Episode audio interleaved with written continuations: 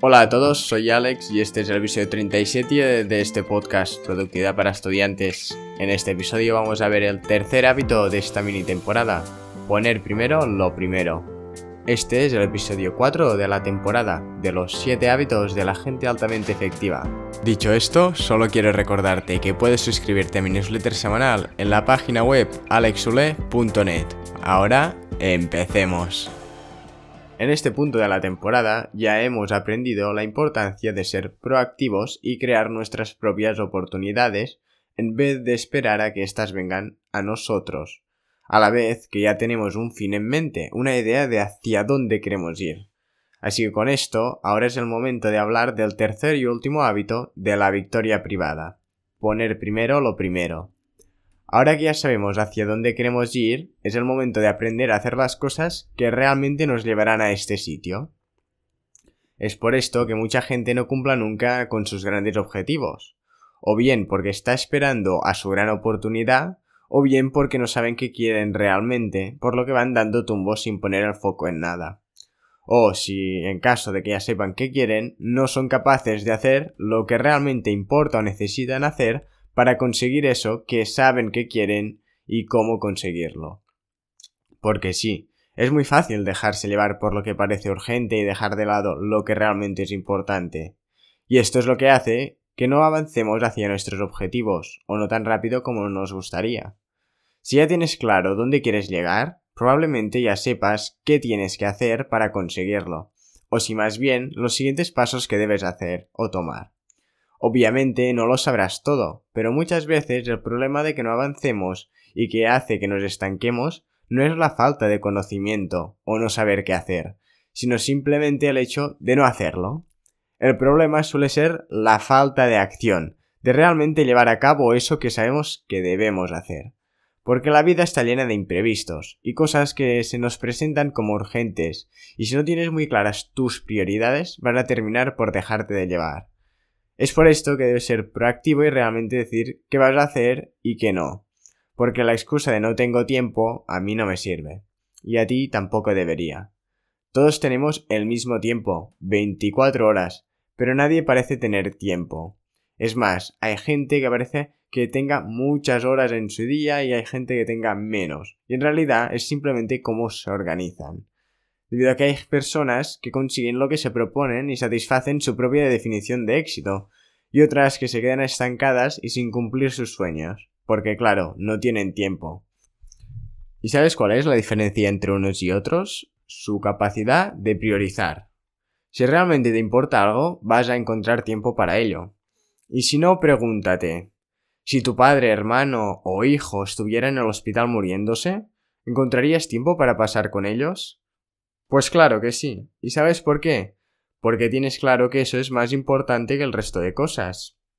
Pero en cambio, si lo que tienes que hacer es encontrar tiempo para hacer ejercicio, trabajar en ese proyecto que quieres tirar adelante, o aprender esa habilidad que vas a necesitar, para eso no que tienes tiempo.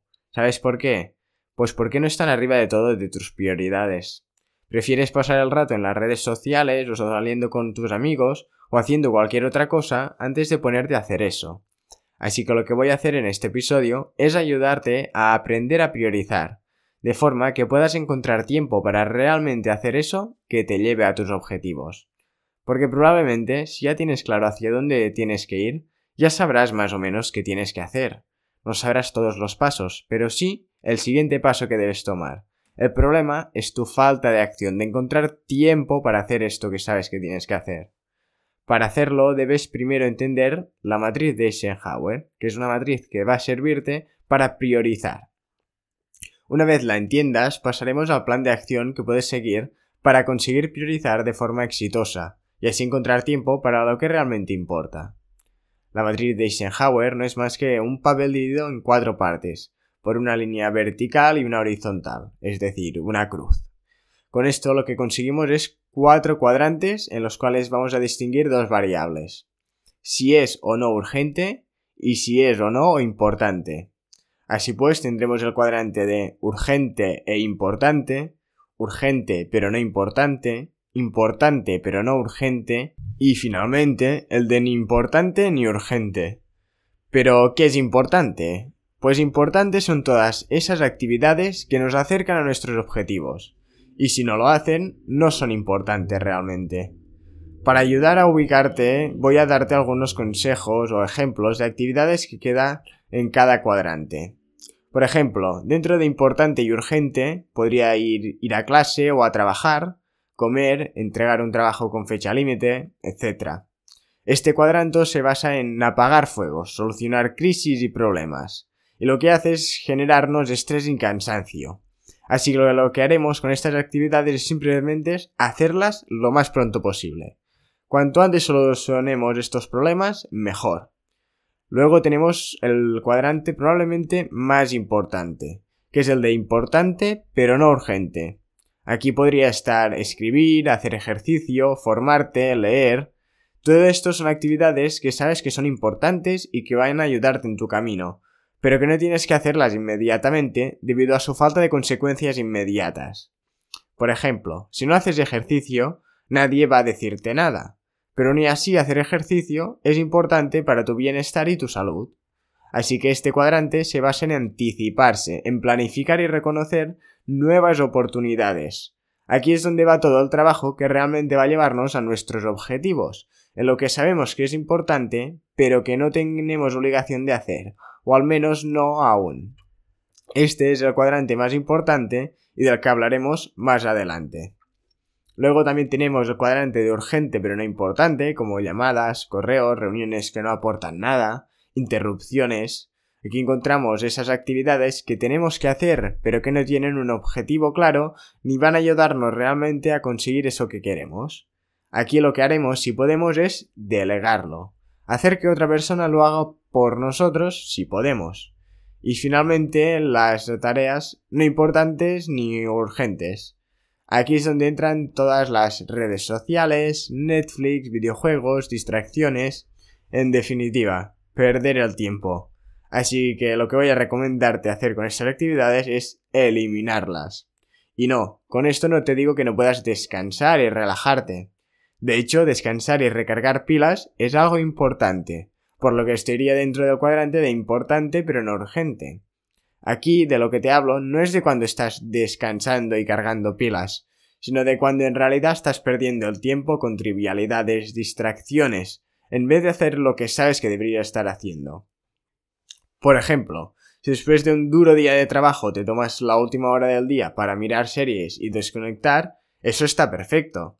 Pero que lo hagas a primera hora de la mañana eso es por vicio, no por necesidad. Así que elimina todas estas distracciones y actividades que no te aportan nada y emplea tu tiempo de una mejor forma. Esta es la clave para poder lograr tus objetivos. Así que ahora lo que voy a darte es un plan de acción para que puedas seguirlo. Y una vez lo hayas cumplido, tengas claro cuáles son tus prioridades y hayas encontrado tiempo para dedicar a estas. Primero de todo, haz una lista de actividades importantes pero no urgentes.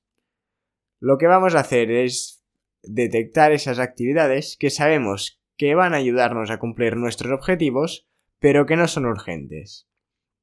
Aquí, de nuevo, es donde entraría la mayoría de actividades de crecimiento y mejora personal, como leer, formarte, hacer ejercicio, meditar, trabajar en proyectos que te apasionan o que quieres sacar adelante, etc. Todas esas cosas sin fecha límite claras, pero que sabes que vas a necesitar hacer si realmente quieres cumplir lo que te has propuesto. Así pues, piensa y apúntate qué tienes que hacer para poder avanzar hacia tus objetivos. El siguiente paso es registrar el uso que haces de tu tiempo. A la vez que haces esta lista con todas las cosas importantes pero no urgentes, Cógete tres días y registra cómo dedicas tu tiempo. De las 16 horas que pasas despierto, más o menos, ¿qué haces en cada una de estas horas? Lo más recomendable es apuntar por intervalos de 15 minutos, pero puedes hacer como mejor te vaya. Eso sí, no dejes de apuntar esos 10 minutos de Instagram por aquí, 15 de TikTok por allí, etc. Necesitas tener una visión clara de en qué dedicar realmente tu tiempo. El siguiente paso es identificar cuánto tiempo dedicas a cada cuadrante. Una vez ya sabes qué haces con tu tiempo, categoriza todo lo que haces por cuadrantes. ¿Cuánto tiempo dedicas a cosas importantes y urgentes?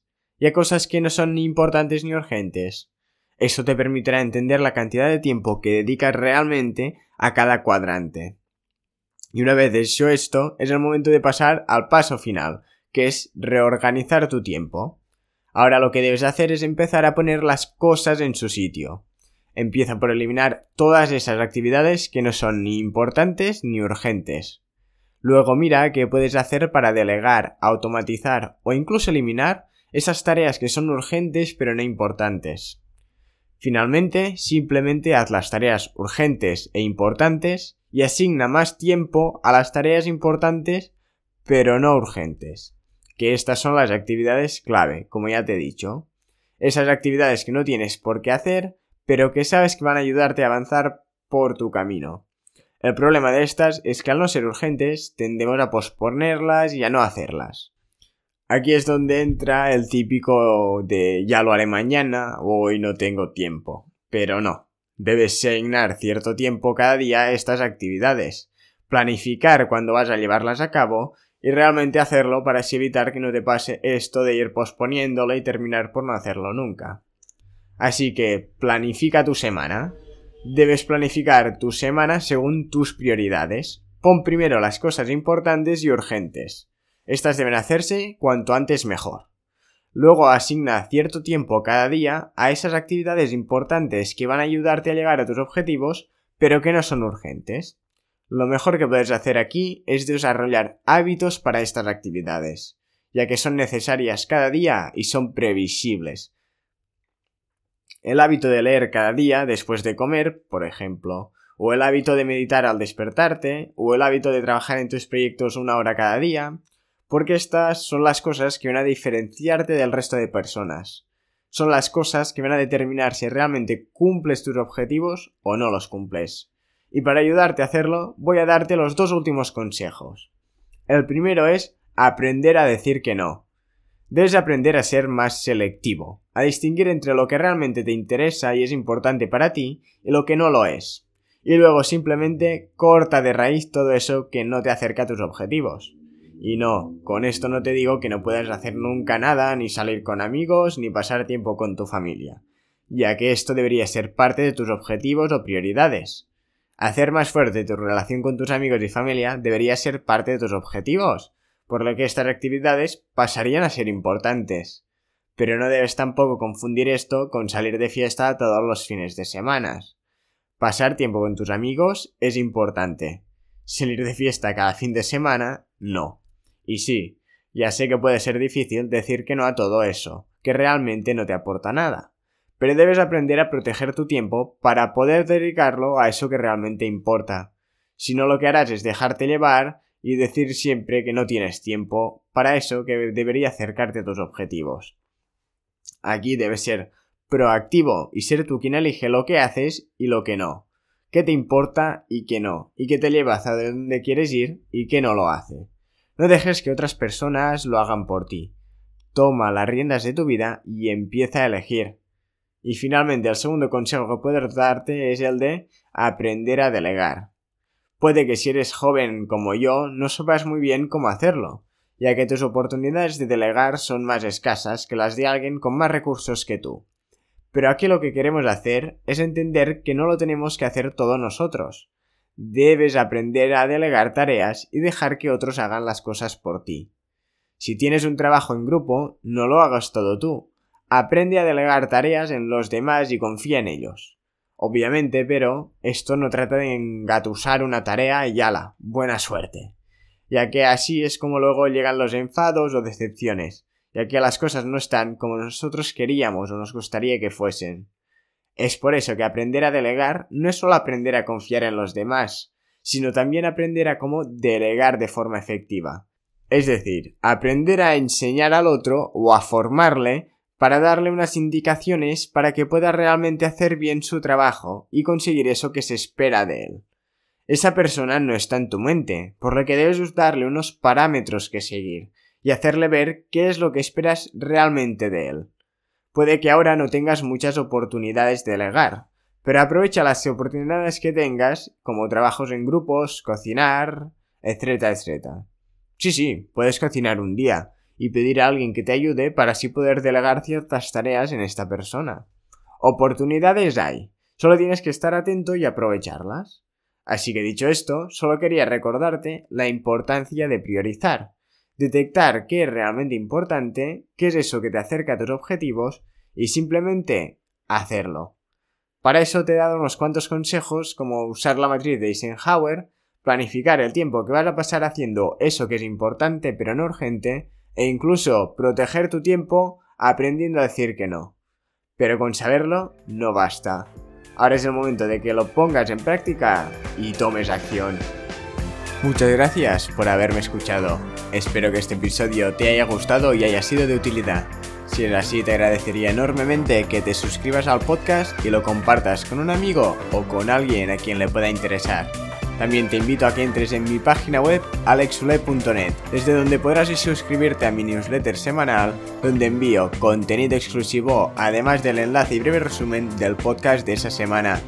Nos vemos el próximo lunes en este podcast. Hasta la próxima.